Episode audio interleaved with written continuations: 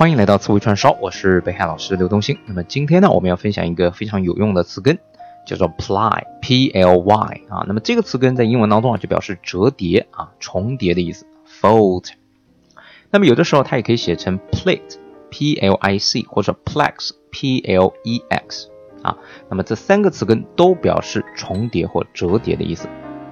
我们先来看几个大家熟悉的词啊。第一个词叫 reply 啊，r e p l y 啊。那么这个词呢，相信大家都熟悉啊，它表示回复、回信的意思。那么我们来看看它的组合啊，re 这个前缀呢表示回去，就是 back；ply 呢表示叠起来。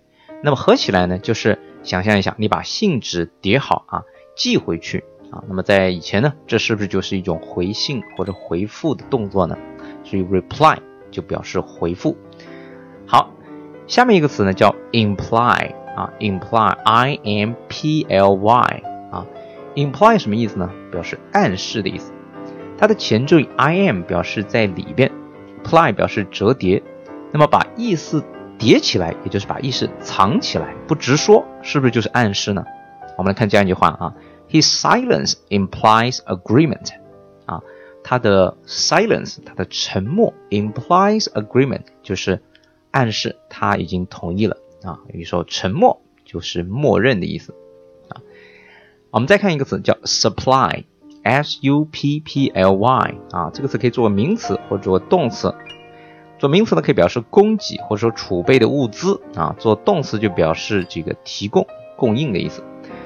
那么怎么记呢？啊，前缀 s u p 啊。Sup 表示在下面，ply 呢就是重叠啊或者折叠的意思。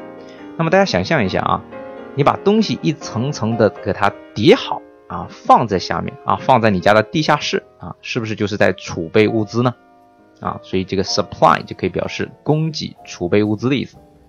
那么作为动词呢，就表示把这些物资提供给别人啊，所以表示供给、提供的意思。好，最后一个词呢叫 comply。c o m p l y，comply 啊，这词是一个动词啊，很多同学可能不熟悉它的意思啊，表示什么呢？表示遵守啊，遵守什么呢？遵守法律，遵守规定都叫 comply 啊，后面一般要加个 with 啊，comply with the law，comply with the rules 就是遵守法律，遵守这个规则啊，相当于我们学过的一个词叫 obey 啊。O B E Y obey the law, obey the rules。那么这个词为什么会表示遵守呢？哎，我们来看看它的两个部分啊。前缀啊，C O M 表示 together 就是一起的意思，ply 表示重叠或折叠。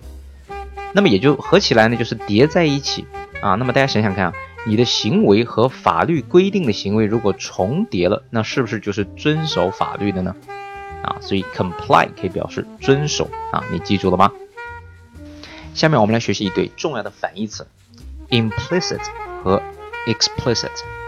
implicit 的意思呢，表示含蓄的、隐晦的啊，它的拼写是 i m p l i c i t，implicit。它的反义词呢，explicit 意思就是意思非常明确的啊，毫不隐晦的，拼写是 e x p l i c i t。explicit，那么这两个字怎么记呢？哎，其实也很容易。我们来看 implicit，它的前缀 i m 表示在里边，plict 表示折叠，这是词根，i t 表示词尾。那么合起来呢，就是把意思折叠起来，藏在里边啊。一个人说话的时候把意思藏起来，是不是就是非常含蓄的、隐晦的呢？那反过来 explicit，它的前缀 e x 表示 out。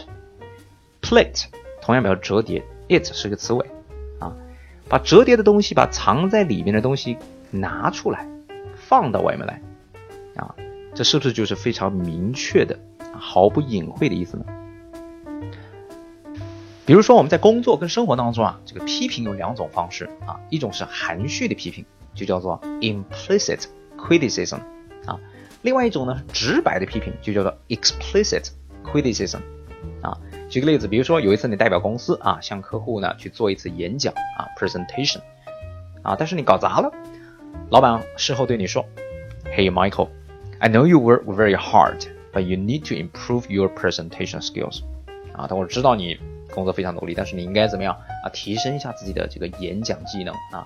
那么这就是一种什么 implicit criticism 啊，非常含蓄的批评啊。那么如果老板对你说，Hey Michael，I gotta tell you that you did a terrible job yesterday，啊，那么这就是一种什么 explicit criticism 啊。 那么我们中国人呢，在表达感情的时候是比较的含蓄呢，还是比较的直白呢？对了，大都是中国人嘛，啊，表达情感的时候通常会比较的 implicit 啊。那相反呢，西方人呢会相对比较 explicit 啊。Traditional Chinese people tend to express feelings in a implicit way, while Westerners are more likely to express their feelings in a explicit way.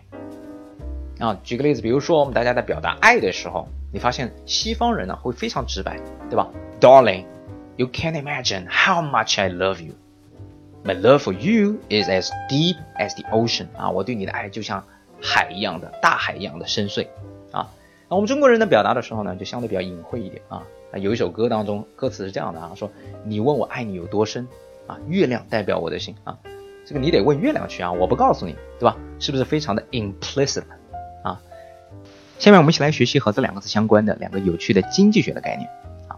我们知道做任何事情啊都是有成本的，那么经济学怎么来计算成本呢？哎，它把成本分成两部分，一种呢是看得见摸得着的成本，就叫做 explicit cost，叫显性成本；另外一种呢叫 implicit cost，啊，就是藏在里面啊这个看不见摸不着的成本，这叫做隐性成本。我举个例子啊，比如说一个同学。选择放弃现在的工作啊，去读两年的 full-time graduate program，两年的研究生。研究生的学费呢是十万块钱，而这个同学呢每年收入是八万块钱。那么他读研这个决定的成本怎么计算呢？应该分成两部分，一部分呢就是 explicit cost。explicit cost 是你看得见摸得着的，是什么呢？就是付出去的学费十万块钱。那么 implicit cost 是多少呢？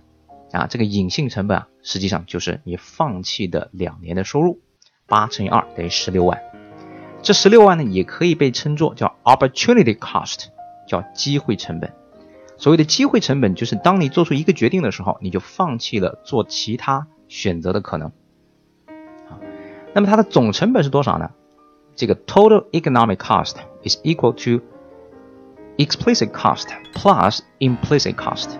啊，总成本相当于显性成本加上隐性成本，也就是十加上十六等于二十六万，啊，所以记住了，做做出读研这样一个决定啊，啊，这个同学他的成本并不是只有学费十万，而是二十六万。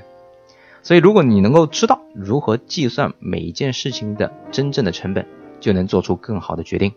You make better decisions if you can calculate the cost more wisely。你学会了吗？好，今天的词汇创伤我们就到此为止。下一讲呢，我们继续来谈论和折叠这个词根相关的单词。欢迎大家关注我的微信公众账号“英文本色”。See you next time，拜拜。